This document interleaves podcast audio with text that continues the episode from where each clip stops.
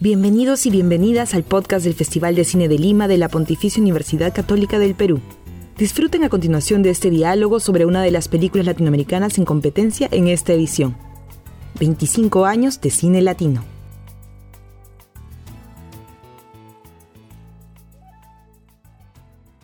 Hola, ¿qué tal?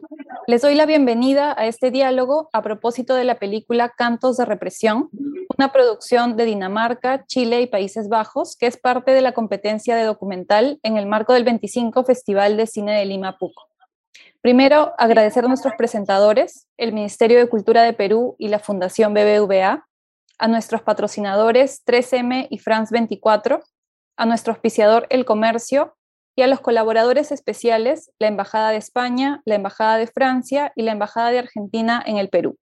También gracias a Ejeda por el licenciamiento al festival. Nos acompañan los directores Stefan Wagner y Marianne Hugen Moraga, eh, directores de la película Cantos de Represión, quienes conversarán con Gonzalo Cano, eh, peruano, psicólogo y psicoterapeuta, que es autor además de la novela Sepulcros Blanqueados. Sin más, los dejo conversando. Muchas gracias. Bueno, gracias Elizabeth, gracias Stephanie y Marianne. Eh, Marianne, ¿no? ¿O Mariane? Mariane. Mariane, ok. Sí. Este, bueno, eh, vamos a lo nuestro. Yo me he tomado el trabajo de ver la película dos veces, en documental, y bueno, eh, tengo alguna experiencia, hice una tesis sobre el caso Maciel de México, mi tesis de maestría fue sobre eso. Eh, he sido además este, eh, miembro del Sodalicio de Vida Cristiana que está en, Chile, eh, de hecho, y conozco el caso Caradima, conozco a Juan Carlos Cruz, entonces estoy investigando sobre esto hace tiempo. Y me imagino que esa es la razón por la que me han llamado para estar con ustedes. Y sin embargo, en el documental es claro que este caso, si bien tiene un montón de similitudes, es distinto, ¿no? Y he planteado una serie de preguntas para poder eh, entender un poco este, de qué se trata lo que ustedes quieren contar, ¿ok? Y lo primero que les quería preguntar, que me parece valiosísimo, es saber cómo es que llegan a este caso, eh, cómo llegan ustedes a tomar la decisión, digamos, ¿no? Este, me imagino que las noticias ayudaron, pero eh, ¿cómo llegaron y por qué los cogieron, además, para hacer un documental, ¿no? Sí. Gracias, Gonzalo. Sí, gracias y, y, gracias al festival por uh -huh. tener nuestra película. Yo creo que podemos empezar, o sea, porque los medios sí, o noticias sí, pero en realidad la película surge claramente de, un interés histórico de toda la vida de nosotros dos y, y para explicar, eh, para responder tu pregunta, en realidad hay que empezar con nosotros que somos de dos orígenes parecidos, pero muy, muy, muy distintos. Eh, yo soy chileno-alemán, nací, crecí en Chile, pero en la minoría alemana. Eh, en el seno de una familia súper conservadora, eh, bien de derecha, bien facha. Eh, uh -huh. Nadie elige dónde, dónde nace. eh, y cuando chico, viviendo en Santiago, nosotros viajábamos cada verano a las vacaciones al sur y hacíamos el viaje de tal manera de poder llegar a almorzar al restaurante eh, que tenía la colonia en la carretera panamericana, eh, y era un lugar alemán, bonito, de buena comida, de buenos modales. Entonces yo conocí ese mundo tan complejo desde este, desde este costado hiper romantizado eh, que, a través de los ojos de un niño, ¿no? No, no, no, sin la capacidad de reflexión de un adulto. Ahora, Mariane. Sí, yo por otro lado, yo soy hija de mi madre fue refugiada de Chile, se, tuvo que ir de Chile en el 73 por el golpe militar um, y, y, se vino a Dinamarca y ahí nací yo. Entonces crecí durante toda mi infancia, obviamente desarrollando un, digamos, un, unas opiniones, unas ideas que claramente eran de la izquierda y también eh, muy, muy unida con mi familia en Chile, aunque no podía ir a Chile. Y cuando, cuando fuimos a Chile la primera vez, cuando yo tenía nueve años, mi familia vive en la séptima región, que es la misma región donde está la colonia. Y no viven muy lejos. Y, y, yo como que escuchaba gente hablar de colonia dignidad y preguntona, como yo era, eh, preguntaba a mi mamá qué era esto de Colonia Dignidad y lo único que me decían era que era un lugar a donde nunca me tenía que acercar porque había desaparecido gente ahí adentro, presos políticos, ¿no? Y eso fue como, como mi, mi, mi, mi infancia. Y ya como adultos, conociéndonos, somos pareja tanto de trabajo como de vida, tenemos hijas juntos, hay, hay una sentada ahí. Hola. Alma de cuatro, de cinco, perdón. Eh, obviamente nos dimos cuenta de que el mundo era un lugar bastante más complejo de lo que nos habían contado cuando niños. Y, y es ahí donde de estos dos ángulos tan distintos, una perspectiva de estar viviendo afuera, pero teniendo una, una relación tan íntima con Chile, decidimos ir a contar esta historia larga esta respuesta, pero es que nuestro origen en ese sentido tiene mucho, mucho que ver con por qué hacemos eso. Y aquí está la otra. Hola. Bueno, entonces, como para seguir, cuando, de, cuando nos conocimos de adultos, no, ya se nos habían desarrollado más todas las ideas de cómo se ve el mundo, ya habíamos cada uno por nuestro lado desarrollado matices y veíamos que el mundo no era tan blanco y negro como, como se aprende cuando de niño. Y, y también hablamos de Colonia Dignidad. Y un día Estefan llegó a casa con un artículo sobre Colonia Dignidad. Y ahí empezamos a hablar de que en realidad era un lugar que quisiéramos explorar más, que era una historia súper importante para nosotros de explorar y mostrar al mundo, porque veíamos que en el fondo ahí podría haber todo un, un micro mundo de algo que representa algo más grande sobre sistemas represivos. Y cómo se pueden repetir en, en distintas sociedades si no hay espacio para tener un diálogo, para para hacer las paces, digamos, con el, con el pasado. Es curioso que, que Estefan, tú hayas conocido la fachada eh, y no hayas podido, bueno, no, no hayas entrado a ver, pareciera que los dos han completado lo que les faltaba, ¿no? Exacto. Tú conociste la fachada, Estefan, y tú, Mariane, sabías que estaba por ahí, pero no se podía uno acercar, ¿no? Y lo que han hecho creo que es completar, bueno, lo que se hace en, mi, ciencia, digamos, que es completar lo que uno no, no logró representar, ¿no? Y creo que el gran valor del documental es traernos cerca la posibilidad de representar este tipo de fenómenos que pasan en todos lados, no es, una, no es un privilegio ni de la derecha, ni de la izquierda, ni de la iglesia católica solamente, sino está por todos lados, son como tumores que crecen cuando alguien decide que solo hay una forma de, de, vivir, ¿no? Este, Ahora, viendo el, el documento, bueno, no sé si quieren agregar algo más a esto. No, eh, pero muy de acuerdo. O sea, y es la complejidad del ser humano, ¿no? El ser humano en, y, y justamente lo que buscábamos explorar en ese universo es todo este fenómeno que no es ni víctima ni victimario, sino ambas cosas a la vez. Y ahí se pone súper complejo, ¿no? Ahí se empantanan las historias, porque nos encanta... Eh, a ver, vamos a repetir esa porque dame un segundo, ¿ya? Chicos, chicas, Alma, Alma, Jonathan, klar, könnt ihr kurz rausgehen, wir müssen das hier fertig machen. Und vayan afuera. Sí, vayan afuera, por favor, o a la pieza. Ya tenemos que terminar esto. Nein, nein, nein, Jonathan, Jonathan, schau mal her. Ihr müsst entweder in das äh, Zimmer von den Mädchen gehen oder rausgehen. Ja? Es dauert zehn Minuten und dann sind wir fertig. Bitte. Jetzt. Nicht, nicht gleich, sondern jetzt. Ahora, chica. Ja. Gonzalo, que nos estará escuchando, editará el momento. Yo me eh, te repito cortito, te repito cortito a tu, a tu pregunta. Justamente nos interesaba eh, explorar el fenómeno humano que es tan complejo, que en este caso, en este cosmos, se logra visualizar también que es el mundo de que no es ni el victimario ni la víctima, sino ambas cosas a la vez. Donde tanto nos enseñan en las películas de Hollywood que hay un bueno que es ultra bueno y un malo que es ultra malo y obviamente el bueno tiene que ganar.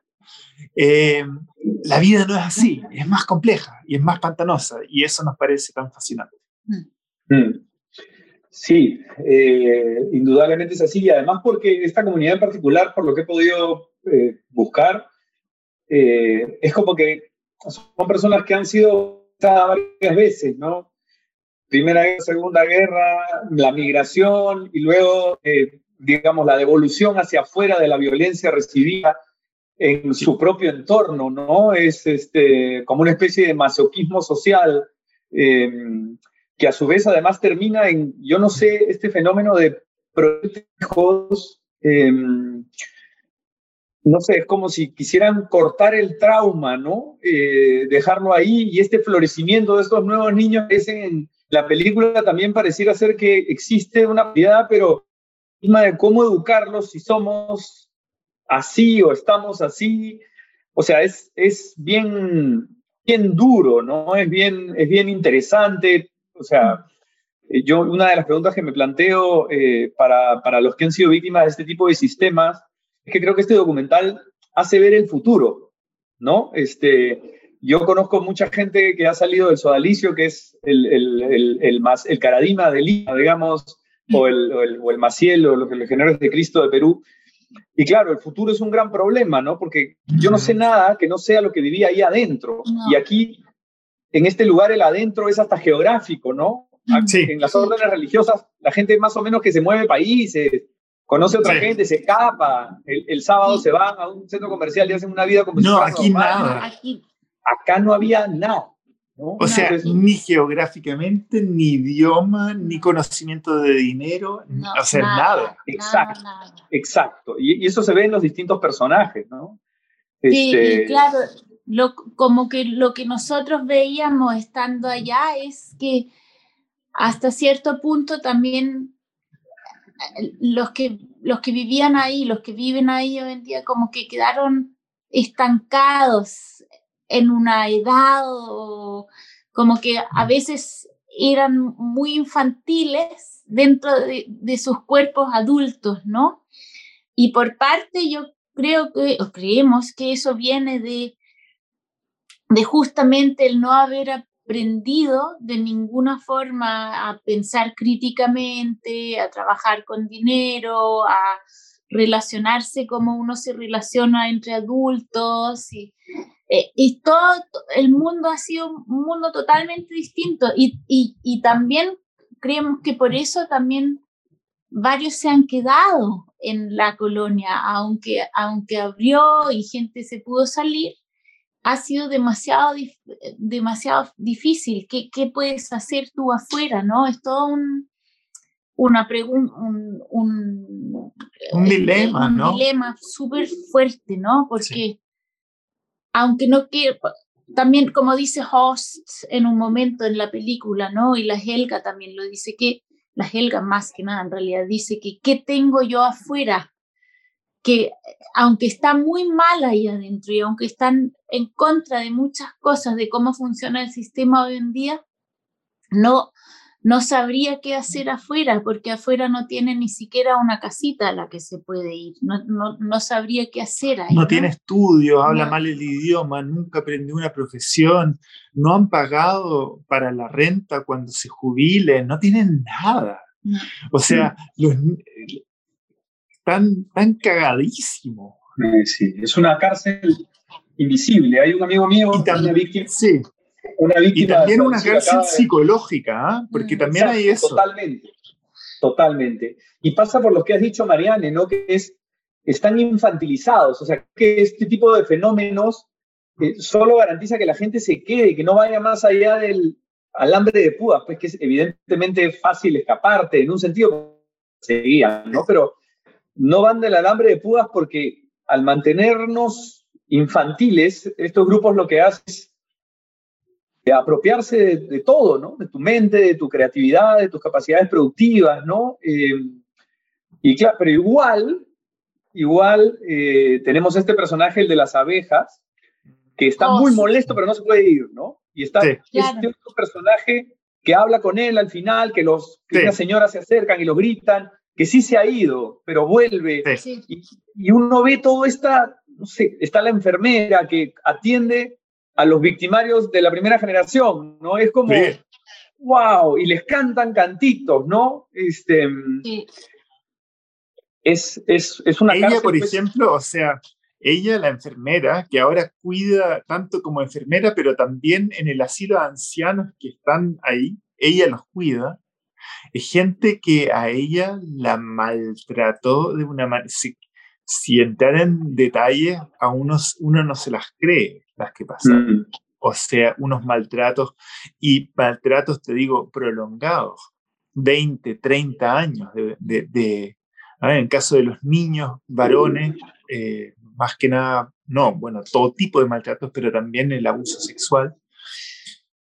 Eh, eh, prolongada por años y años, varios que, que, empezaban a ser abusados a los 6 y hasta entrado los 30 años seguían siendo abusados. Mm. Eh, y a las mujeres que se, las, se les aplicaba, entre muchas otras cosas, como castigo para algún comportamiento supuestamente equivocado, eh, abusos sexuales como, como reprimenda, ¿no? como castigo. Mm. Entonces, y aparte de eso, encierros prolongados, negación de alimentación, o sea, un, bueno, pero la complejidad del ser humano, que esta mujer luego cuida a los ancianos que, o sea, es, el ser humano es, es un bicho raro. Y, ella, en términos discursivos, porque lo veo yo como terapeuta, digamos, es de las que tiene un discurso más articulado, ¿no? A diferencia de la persona que, no me acuerdo, que hace el, el, el, el, short conduct, el, que lleva a los turistas, que es como un niñito que juega, o, ¿no? Es, que es, es, Ah, er, hay, una hay una jerarquía ahí adentro, donde los que estaban más altos, los jerarcas, los hijos de ellos pudieron ir para afuera a, tomar una, a estudiar. Ah. Entonces, María, la enfermera, ella fue a estudiar enfermería. Y por lo tanto, también claramente ha aprendido más de cómo reflejar y tener una cierto, cierta vista crítica a ciertas cosas, etc. Por lo menos se articulan bien sí. y, y lo que también es interesante es que siendo hijos de ex jerarcas, ahora aunque el sistema sea otro, son los hijos de los ex jerarcas los que son los nuevos jerarcas. Claro. Y tienen las posiciones de poder. Mm. Claro lo que también se repite en muchas partes del mundo. Sí, hablando, del, hablando del trauma y el abuso y todo el sistema que hubo, en la colonia vivían como en una gran familia, pero una, uno podría decir, nosotros cuando trabajamos en, el, en la edición de la película, hablábamos, hablábamos mucho también de esta familia disfuncional si creces en, y tú lo sabes mejor que yo, como eres psicólogo, pero, pero hablamos de esto de que también en familias disfuncionales igual hay una dependencia. Sigues hasta el día que mueras, sigues relacionado y estás de alguna forma obligado, no puedes no relacionarte a tus padres, a tus hermanos, a tus tíos, y de alguna forma la colonia la veíamos como una gran familia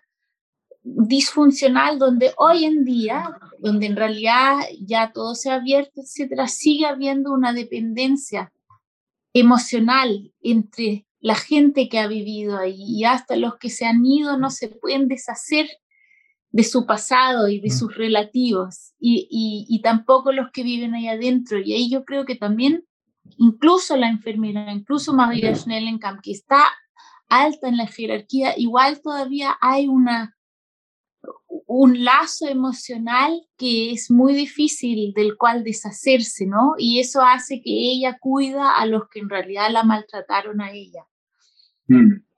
Sí, es como, digamos, en, psicoanálisis, que es lo que yo estoy haciendo, eh, el trauma, digamos, fija una manera de relacionarse y están en ese círculo todo el tiempo, ¿no? Sin embargo, hay otros personajes eh, que a mí me han hecho pensar un montón, ¿ya? En la línea de esta salirse del círculo, ¿no? La naturaleza que los rodea, que hay muchos momentos de enfoque a la naturaleza, la naturaleza era ser como que el lugar que los escondió, pero la esperanza de florecer distintos, de cambiar el sistema junto con los niños. Eh, están las abejas, ¿no? A mí me, porque es como ellas son como abejitas trabajadoras, ¿no? Hay que hacer algo, hay que hacer algo, hay que hacer algo, y están en esta colmena encerrados y no paran y no pueden parar, ¿no? Está el avión como lo extraño que de rato en rato pasa, a veces se reacciona como con medio paranoico, ¿qué es esto? A veces como, ¿qué será esto raro que... Bueno, había una pista de aviones, yo sé, ¿no? Este, pero, pero también eso tiene un misterio, ¿no? Sí, claro. Em, el columbo, ¿no? Como entre lo infantil que te permite lidiar con lo horrible, porque uno lidia con lo horrible jugando, con el chiste, con otras cosas, pero también que representa el infantilismo donde este personaje está atrapado, evidentemente más infantil que todos. O sea, aquí es, una, es un micromundo de, de, traumatización, ¿no? Eh, fuertísimo, ¿no? Sí. O sea, y, claramente el trauma es uno de los grandes temas que a nosotros nos interesan y que, exploramos en muchos de nuestros trabajos.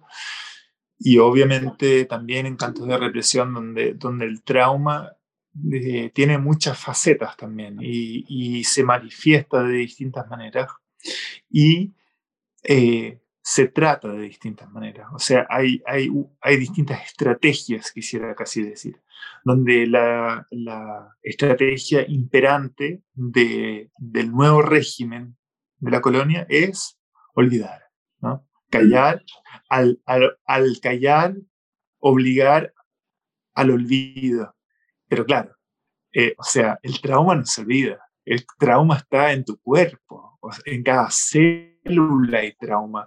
Tú no por no hablar de él, te deshaces de él, eh, es una ilusión, ¿no?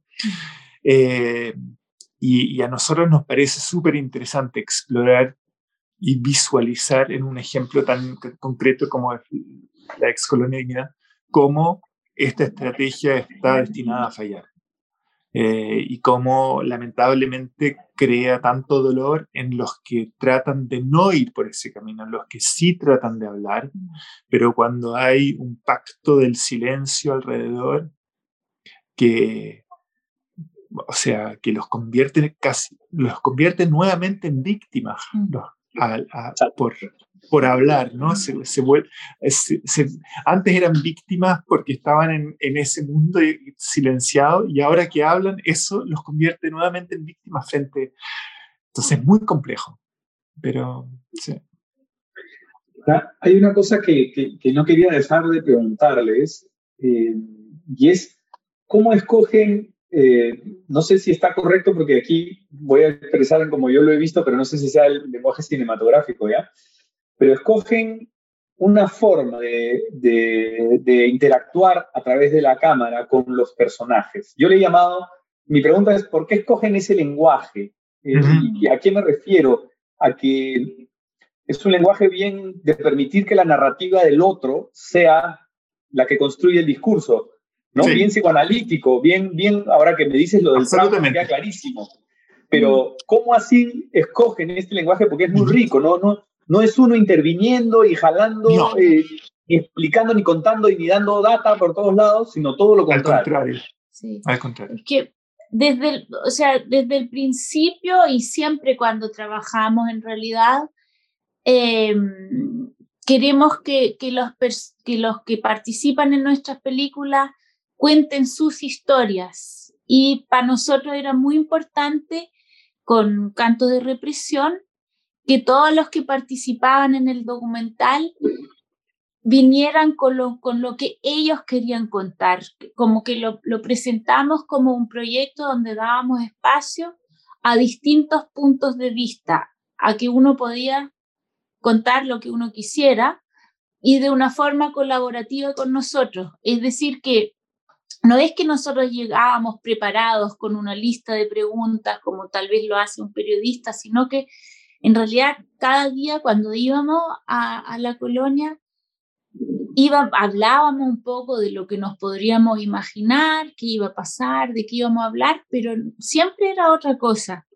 Y, era en realidad la gente venía hacia nosotros y decían, nos, nos gustaría, el, el Horst, le gustaría mostrar cómo trabaja con las abejas. Y entonces íbamos con él o, o qué canciones les gusta cantar. Entonces hagamos algo con esas canciones. ¿Dónde les gustaría posicionarse? Aquí en el campo. Y, a través de esa colaboración también florecen las, las distintas narrativas que, tiene cada uno de ellos, que son muy distintas una de otra, de también cómo crean sentido al pasado y cómo crean eh, sentido al presente, ¿no? Y, es un lugar muy cerrado, ¿no? O sea, hay una micro apertura, entre comillas, al turista, donde se, se, sirve eh, la cerveza alemana, etcétera, pero es una fachada.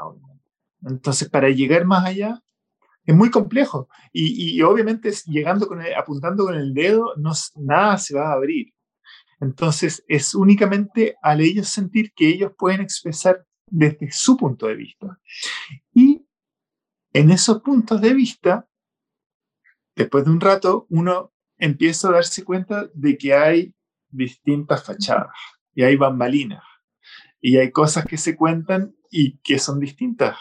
Y hay cosas que se esconden y que se callan o que se niegan. Y cuando el público empieza en, como a darse cuenta de este doble juego, se pone súper entretenido e interesante porque, porque ¿en quién puedes confiar? ¿Qué, ¿Cuál es la verdad? O sea, ¿quién, ¿quién cuenta la historia y cuál historia se reescribe y se cambia? Mm.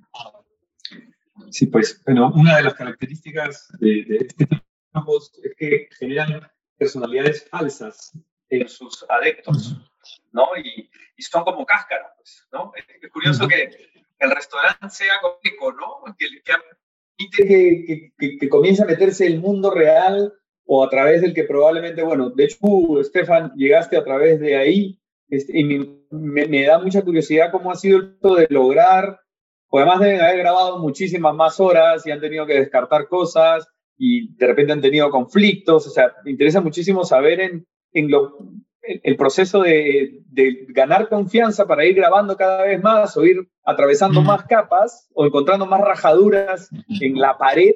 Eh, y, es, y es una pared, eso es algo que no he dicho, que no quiero dejar de decir, cuando el líder de una secta desaparece, todo se llena de rajaduras y cada uno sobrevive con lo que le queda, digamos, ¿no? Si hubiera estado Schaffer vivo, eh, no hubiera sido posible, ¿no? No. No. Pero claramente para nosotros el tiempo nos, nos regaló un montón.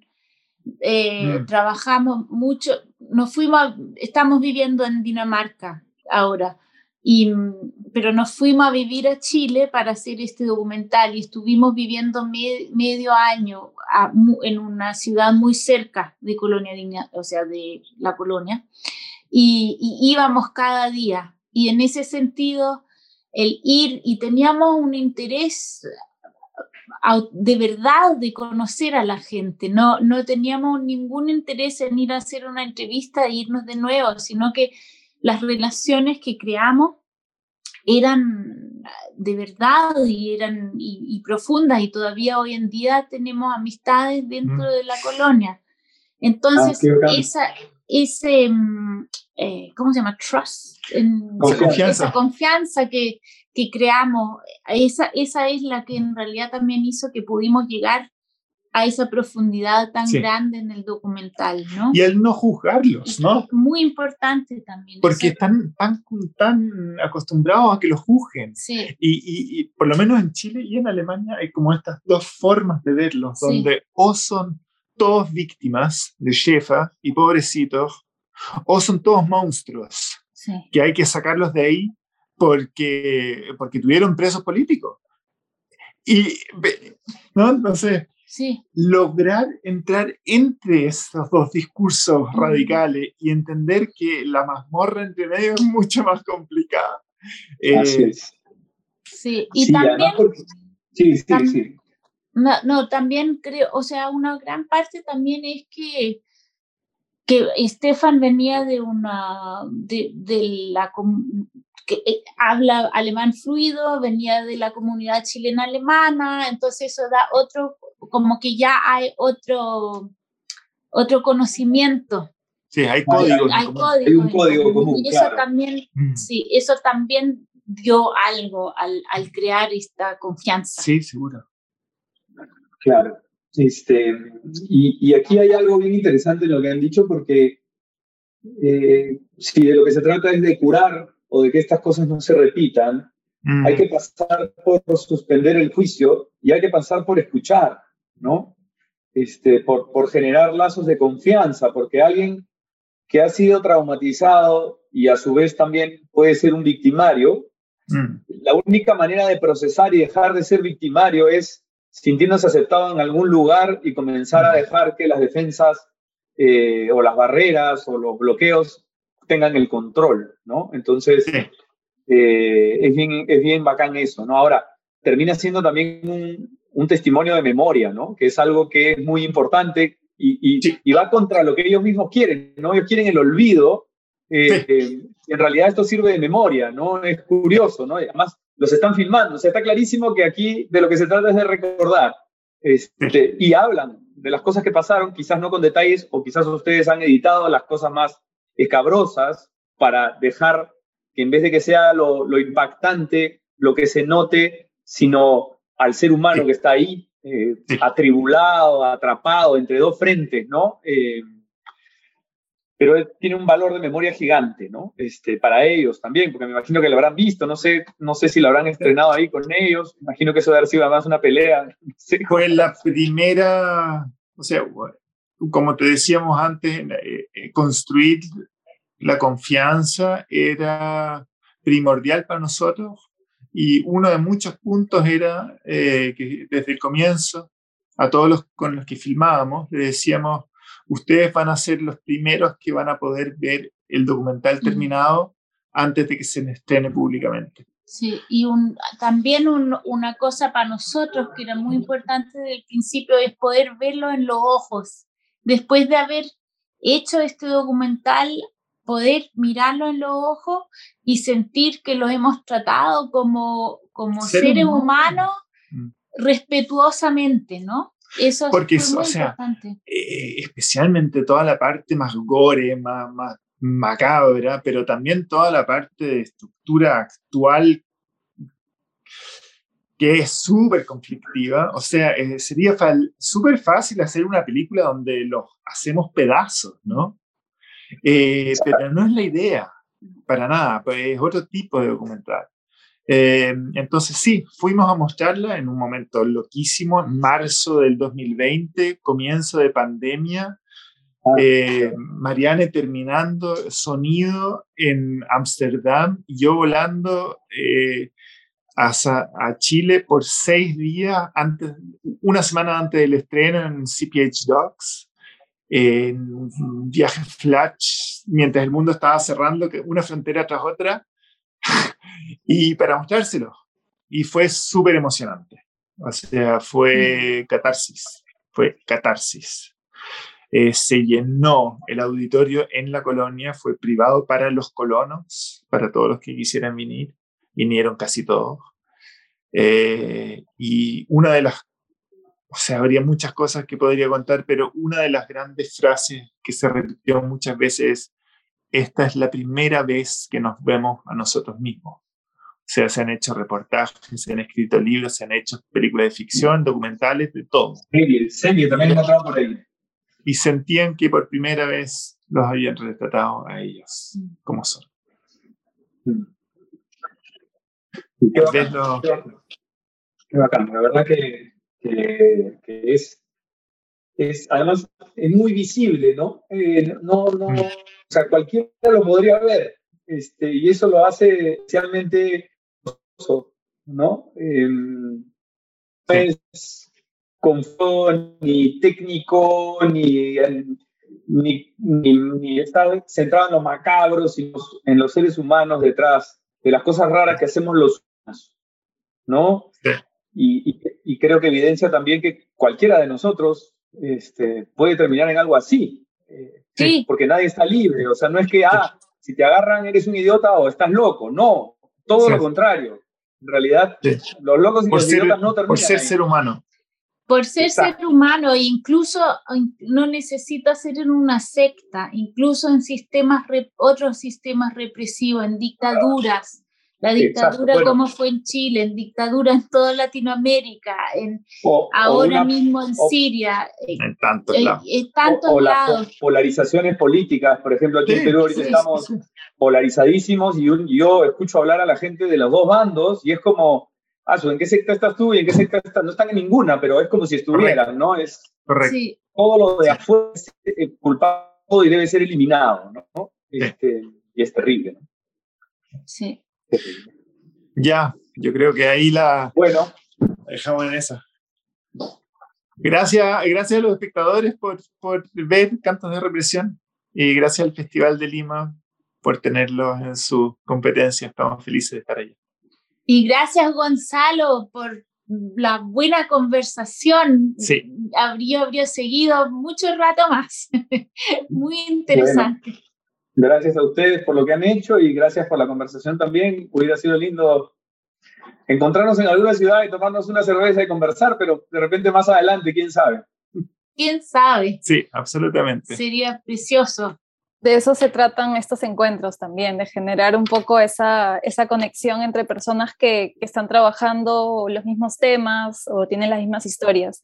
Muchísimas gracias a Mariana, a Estefan y a Gonzalo, por supuesto, por esta conversación sobre Cantos de Represión, una película muy potente, muy humana y que plantea muchos desafíos para nuestras sociedades eh, y que lamentablemente comparten historias tan dolorosas. ¿no? Eh, comentar al público que todos los diálogos con cineastas están disponibles en el canal de YouTube del festival y próximamente en la plataforma Spotify. Pueden seguir las actividades a través de sus redes sociales y visitar la web www.festivaldelima.com para conocer la programación completa de esta edición del festival en casa. Muchas gracias a todos y hasta pronto.